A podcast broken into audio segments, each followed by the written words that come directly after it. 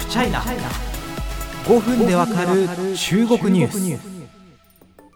さあここまで歴史決議について、えー、これで3回目か、えー、ずっと話してきました。まあ、歴史決議は何ぞやって話を第1回。第2回はこの歴史決議で歌われているところの新時代ってどういう時代ですかそれに対応するために必要な習近平思想ってどういう思想なんですか？結局それって個人崇拝じゃないんですか？といった点について、えー、元中中国特命全権大使宮本裕二さんへの、まあ、取材をもとに、えー、皆様に分析お届けしてきました。さあそして今回のポイント新聞やテレビを見るとこの歴史決議の採択で習近平さんは権力をさらに固めたなんて言うけれどもまあそれは事実なんですがあの今後の道のりは決して安心できないという点です。さあ前回もちょろっとお話ししましたが習近平さんは来年の共産党大会で総書記ポストの3期目を狙うと言われています。中国共産党の、まあ、総書記のですね総書記ってトップなんですけどあの人気自体に、まあ、明確な制限とはないんですけれどもこれまでの不分率で68歳以上になったら退きましょう。68歳定年というものがあるんですね。そして習近平さんは現在68歳、まあ、慣例に従えば後進に道を譲らないといけないのですがこれを、まあ、異例のねこの定年破りをして3期目に行こうという狙いがあるんじゃないかと。むしろ何だったらこう確実視されてるぐらいの勢いなんですね。しかし宮本裕二さんはこの3期目、まあ、やるんでしょうけれども決して安心できない道のりになるという分析をしてます。それはなぜか。歴史決議は出したが結果を残さないといけない。それは過去の例では毛沢東も鄧小平も結果を出すまで自分でやりきった。例えば鄧小平時代の歴史決議が出たのは1981年。しかし改革開放が実際に定着するまでにおよそ10年かかった。私はこの宮本さんね。私は81年から83年まで北京の日本大使館で勤務したが当時改革開放が成功すると自信を持っている人は少ないくらいだった。決議が正しいか正しくないかはその後の実践が決める。習近平は歴史を知っているから安心できないことはよく自覚しているだろう。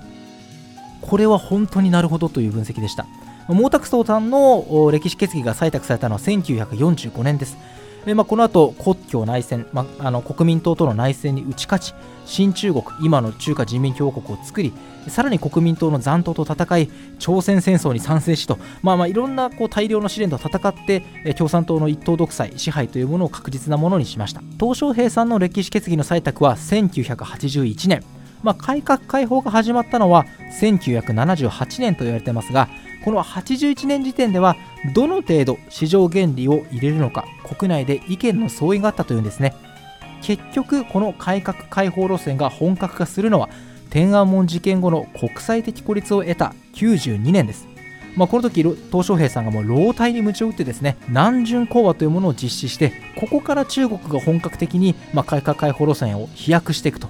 いうことですね、まあ、こうした歴史を振り返ると確かに10年スパンで決議で決めた内容を指導者が自らどんな高齢になろうともやりきっているということは言えるわけです。習近平さんもここからレガシー作りに挑まないといけないわけです。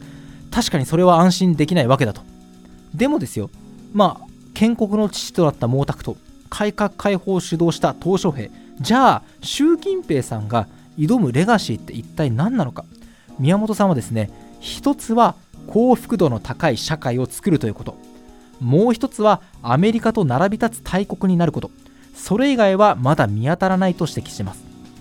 これを聞いてね僕は思いました。え台湾統一じゃないの？っていう。ねもう中国共産党のずっと悲願ですからね。台湾統一というのは。これをもし習近平さんの代で成し遂げればもちろん習近平さんのそれは大きなレガシーになります。でこれについて宮本さんは武力によるいわゆる台湾解放は習近平にとって圧倒的にマイナスの方が大きい。国際社会が武力を使わざるを得ない状況に追い込まなければ現状維持が続くと見てます。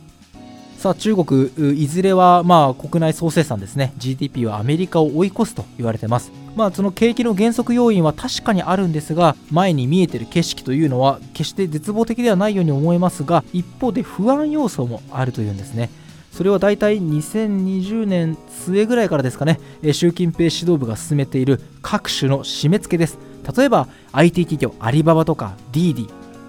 あるいは芸能関係もう有名な芸能人が吊るしげに吊るし上げにあった。いわゆる推し活経済というのがかなり制限されるようになった。あるいはオンラインゲーム精神的アヘンみたいな風に指摘された教育ビジネス塾は全て非営利化になった、まあ、とうとうの強烈な締め付けが習近平指導部から発せられてるわけですよね。これについて宮本さんこういうふうに不安視します。習近平のように締め付けを強めた先に果たしてどれだけの国民がついてくるか。例えば上林法これはね90の後って書1990年以降に生まれた人のことで今の中国でいうとまあ20代から30代ぐらいですね。なんですけれども、まあ、この上林法のような若い世代はどうか。共産党もこれから中産階級を増やす方針としているが彼らの価値観や願望は多様化し物を考え物を言う国民が増えることにもつながる。習近平の今の路線で引っ張っていけるのかという問題はある。とりあえず、まあ、今後も折に触れて取り上げるかもしれませんが、えー、一旦歴史決議に、えー、対するですね基本的な見方というか分析を皆様にシェアするのはこのまあ3回連続ぐらいで一旦丸を打たせていただければと思います。あ非常に疲れました。ただやっぱりその宮本さんの分析を聞いてね私も大変勉強させていただいたんですけれどもやっぱりいろいろあの気づきのポイントみたいのはありましてあのねやっぱり習近平さん一強状態目立った政敵がいない共産党の中でもどんどんどんどんその革新的地位を築いている。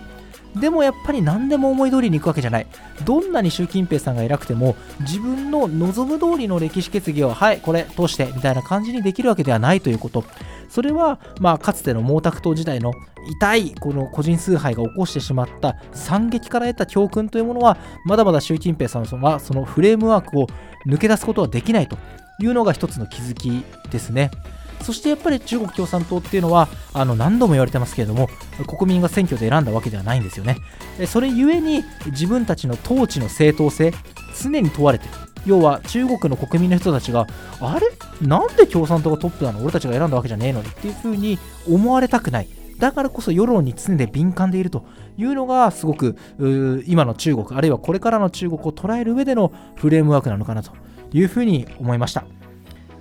いや、皆さん、年末近づいてきましたね。あのー、僕、ね、どうしよう、年末年始休めんのかな？休みたいんですけど、はい。あのー、このラジオも年内はいつにして、年始はいつにしようかな？みたいなことも考えられるような時期になってきました。どんどんどんどんね、寒くなっていますので、どうか皆様ご自愛くださいませ。